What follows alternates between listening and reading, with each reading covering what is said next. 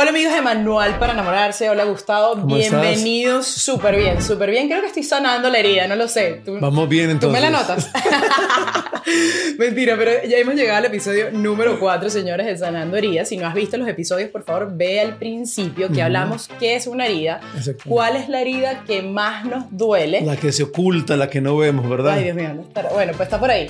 El tercer episodio hablamos sobre, eh, ¿cómo es? Dibujando la anatomía. La anatomía que yo dibujé, de hecho en el capítulo 3 yo dibujo mi herida y digo que es un garabato.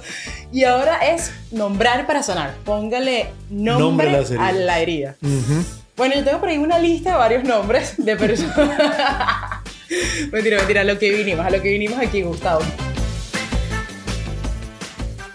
Antes de cómo nombramos la herida a, a Irán, yo estaba pensando algo y decía, bueno, es que hablamos de sanar y sanar y sanar, pero ¿por qué sanamos? ¿Cuál sería el propósito de sanar? Y pensaba yo que es bueno recordar que sanamos para liberarnos. Es verdad. Y nos hacemos libres para poder amar correctamente. So, todo el propósito de sanación es para poder estar listos y libres para amar. Tenemos que tener eso, eso, eso siempre en conciencia.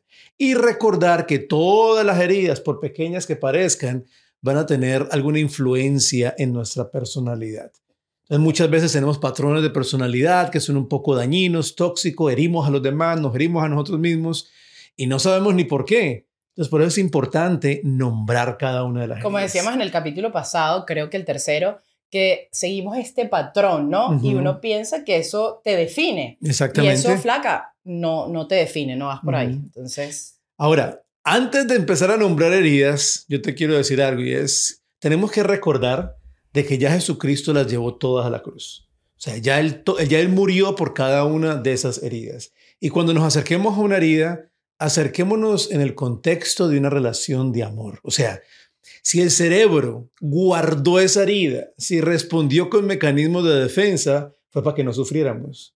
Ahora, el problema es que si no las enfrentamos, no las sanamos. Entonces, si me voy a acercar a ellas, hagámoslo en el contexto de una relación de amor y en el caso de nosotros, pues qué mejor relación de amor que con el Señor. Entonces, si vamos a tocar heridas, vamos a llevar al Señor a esa herida. No vamos solos. Solos no nos acercamos a las heridas. Que usualmente, bueno, aquí con, abro paréntesis, yo que estuve en muchos psicólogos y todo eso, eh, creo que siempre cuando uno va, y ojo, con todo respeto, no estoy hablando, pero en la que yo fui, era como siempre recordándome eso, siempre recordándome eso, llega un punto en que estaba como como en un ciclo.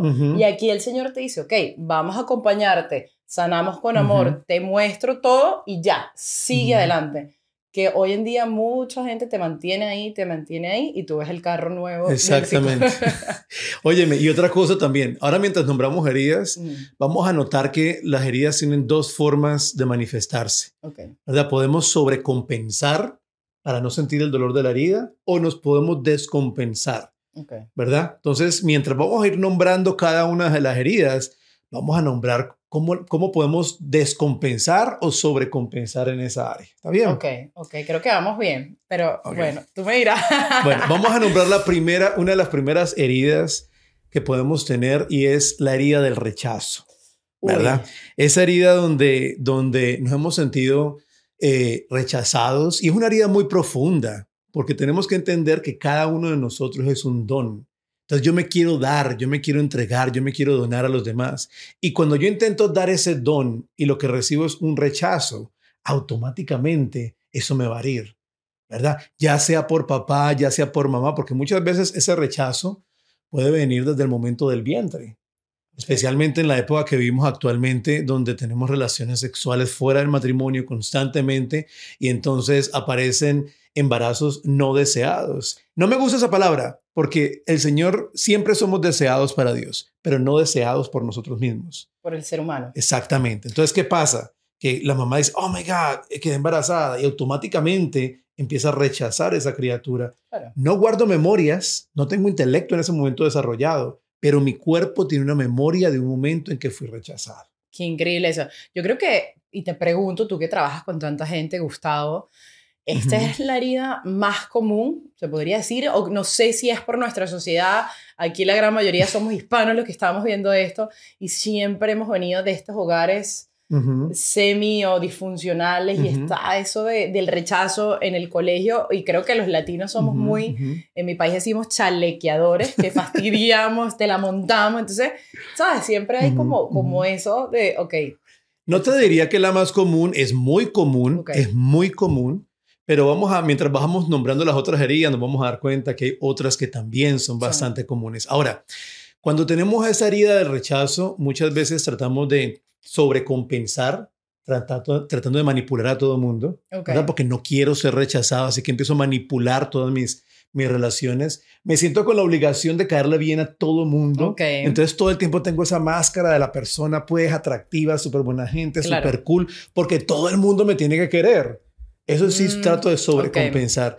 Ahora, vemos también que hay personas que descompensan y ese es el tipo de persona que no quiere ser vista. O sea, mm, siempre quiero estar escondido, no, no quiero llamar mucho la atención, que nadie me vea, me, me, da miedo el rechazo.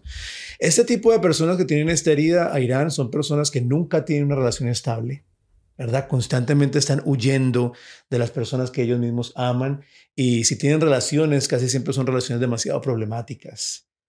Entonces es bueno, es bueno uno poderse preguntar eh, si en algún momento del periodo psicosexual, ¿verdad? Desde, el vientre de mi madre hasta la adolescencia, tuve un momento donde me sentí rechazado profundamente. Y como, por ejemplo, uno, como dices, o sea, imagínate que uno haya vivido esto de sus padres muy chiquitos, o sea, y uno como persona sigue viviendo, eh, tiene este tipo de patrones, pero no, obviamente no los recuerdas. Entonces, ¿cómo sabes voy ahí, que esa es la herida, ¿cómo nombrarla si, si no te recuerdas de esos momentos? A ver, sí, bueno, qué bueno por esa pregunta, porque así lo podemos hacer que vean los capítulos pasados, que en los capítulos pasados decíamos, no, no, no, no, pero decíamos de que reconocemos una herida por la manera en que se manifiesta, cómo duele, ¿verdad? Mm, por ejemplo, mira, hay una que vamos como con heridas por toda parte, ¿verdad? Como que tenemos una herida a la niñez, a los cinco años, al nacimiento, tenemos una herida aquí, ¿verdad?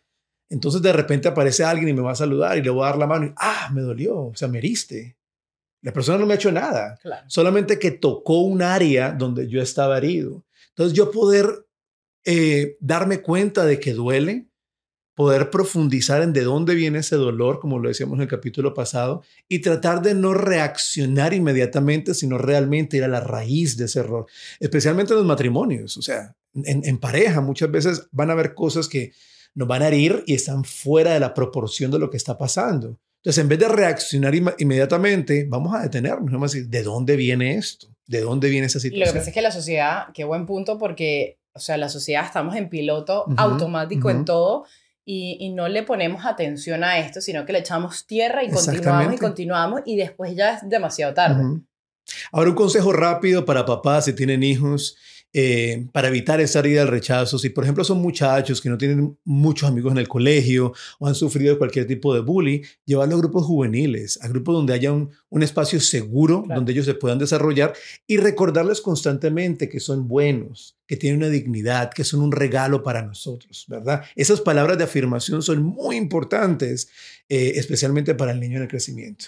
Y Gustavo, bueno, o sea, para irle poniendo nombre a todo eso, ¿cómo, cuando tú dices ponerle nombre, qué significa? O sea, si a mí me hirió un Gustavo, le llamo Gustavo. No, no, no, ahí está el nombre. El, nombre es que yo reconozca, esto es una herida de rechazo, la bauticé, ya tiene nombre. Y cuando yo nombro algo... Gustavo, entonces empieza en Gustavo. Entonces, cuando yo, cuando yo nombro algo, automáticamente tomo pertenencia sobre eso. Y se ha demostrado en diferentes um, eh, procesos que se han hecho, estudios que se han hecho, que el simple hecho de yo poder reconocer una herida y darle nombre ya comienza o activa el proceso de sanación. ¿verdad? Porque ya no estoy en la nada, ya sé de dónde, ya, sé de dónde viene. La siguiente herida de la que vamos a hablar es el abandono.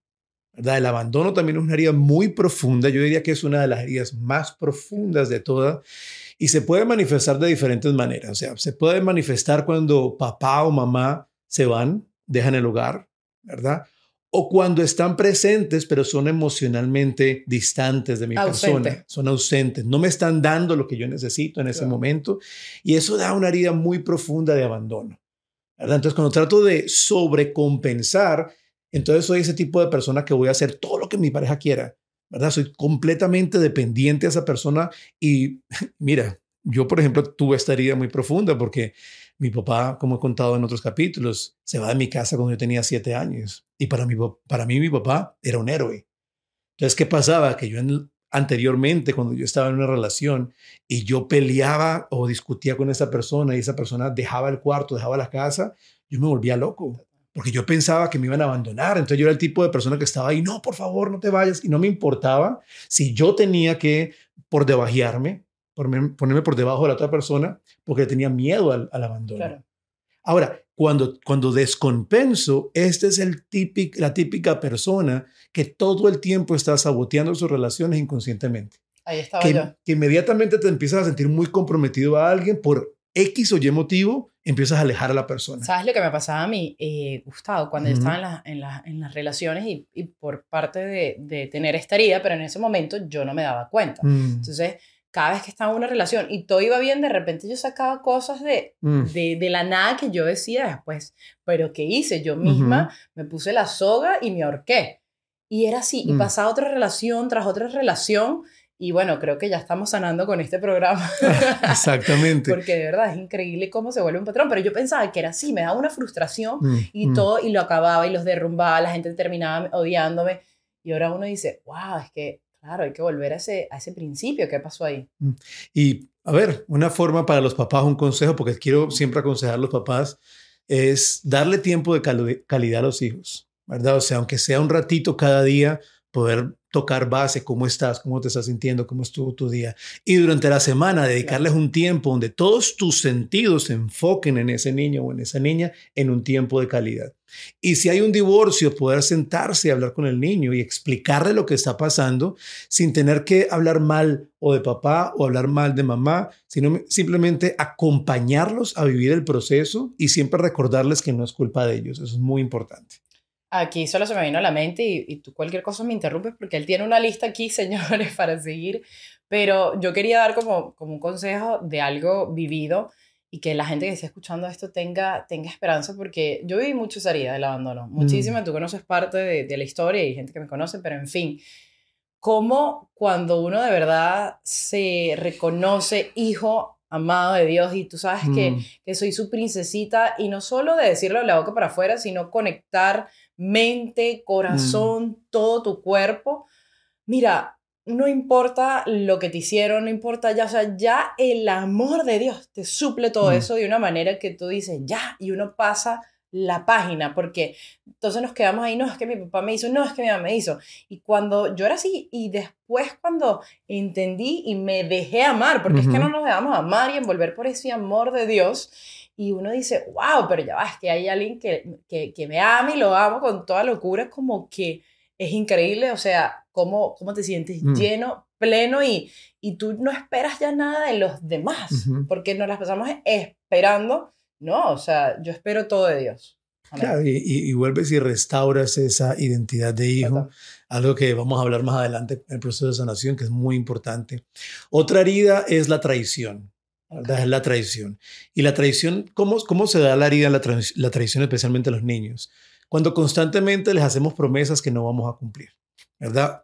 Eh, igual, otra vez el divorcio. Cuando papá o mamá que estaban supuestos a estar ahí, estar a mi lado, al final traicionan esta promesa ¿verdad? Entonces, ¿qué pasa? Que siempre vamos a tener esa desconfianza de que todo el mundo me va a traicionar. Claro. Entonces, otra vez en mis relaciones quiero saber todo de la otra persona y todo el tiempo tengo la desconfianza que esta persona me está fallando. Entonces, eso lo ponemos con esa distorsión cognitiva de, la, de darle raciocinio a las emociones y pensar, es que yo siento que me está engañando y así es. Entonces muchas mujeres dicen, oh, es la intuición femenina. Puede ser la intuición o puede ser que simplemente estás sobrecompensando una herida de rechazo que tuviste en la niñez o también con tus compañeros o compañeras, ¿verdad? Cuando te rechazaron, cuando no te, no te dieron pertenencia. Entonces, qué importante eso. O puedo descompensar cuando me rechazo a mí mismo, ¿verdad? Cuando no me acepto, cuando no me quiero, cuando no me amo. Es increíble. Entonces, hay dos lados, ¿verdad? En cada, en cada nombre, o sea, en cada herida, abandono, rechazo, traición, o sea, puedes compensar o descompensar. Siempre. O un lado o del otro. lo, ideal sería compensar, ¿verdad? Sanar. Pero cuando no sé cómo hacerlo, entonces trato de sobrecompensar, ¿verdad? O descompensar.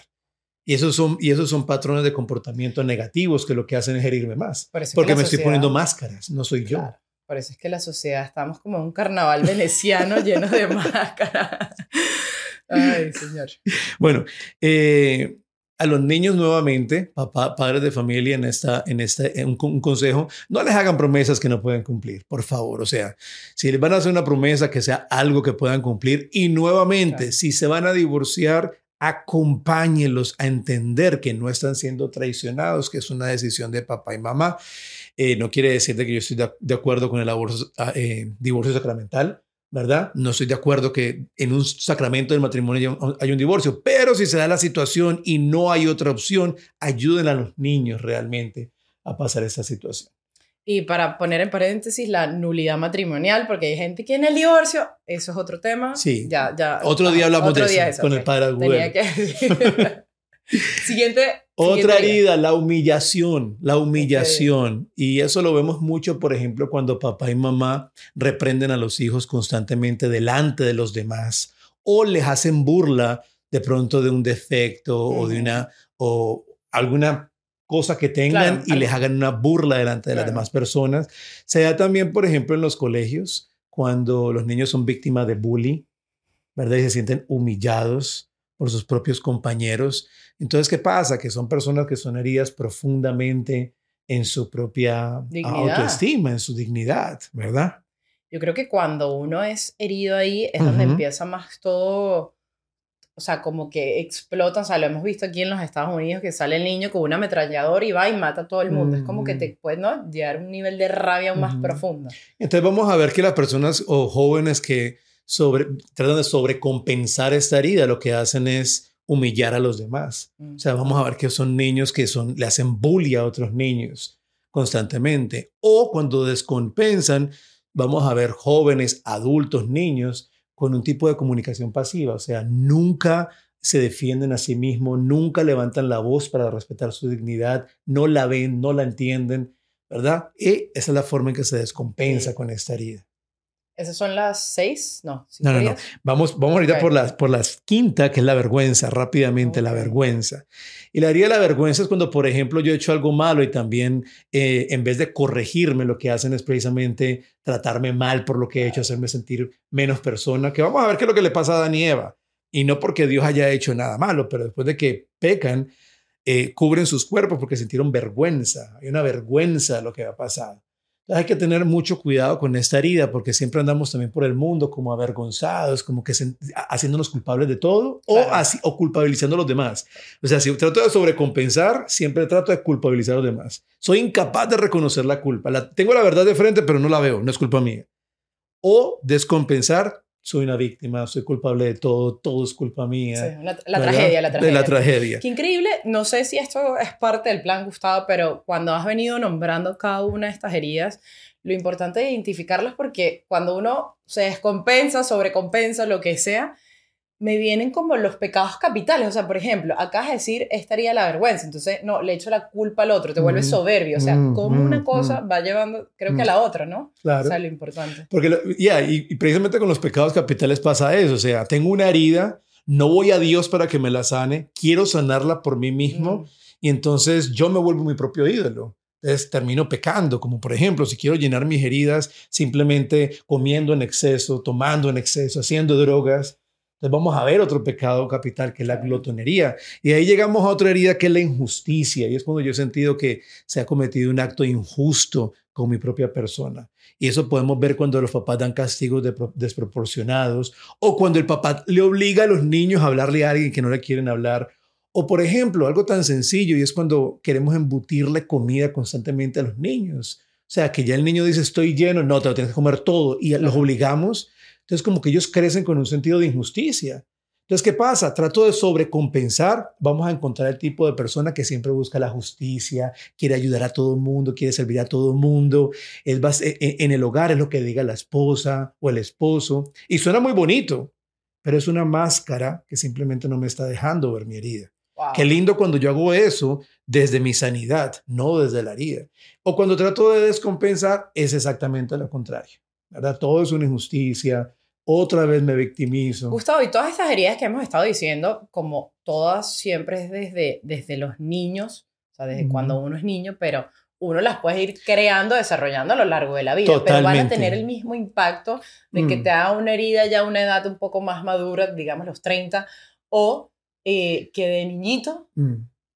Mira, yo te digo una cosa, lo que pasa es que en los primeros 15 años de la vida, el niño se está desarrollando, ¿verdad? Está el desarrollo psicosexual, está el desarrollo um, psicosocial y son, y son momentos pilares, ¿verdad? Entonces marcan mi personalidad, marcan mi existencia, pero obviamente podemos ser heridos en cualquier momento de la vida, ¿verdad? O sea, una mujer que puede ser muy sana y muy feliz y está con su marido y a los treinta y pico de años de casado se da cuenta que hay una infidelidad, obviamente hay una herida muy profunda, ¿verdad? Hay una herida de abandono, que es una de las heridas más, más presentes en la mujer, es la herida del abandono, o sea, él se fue.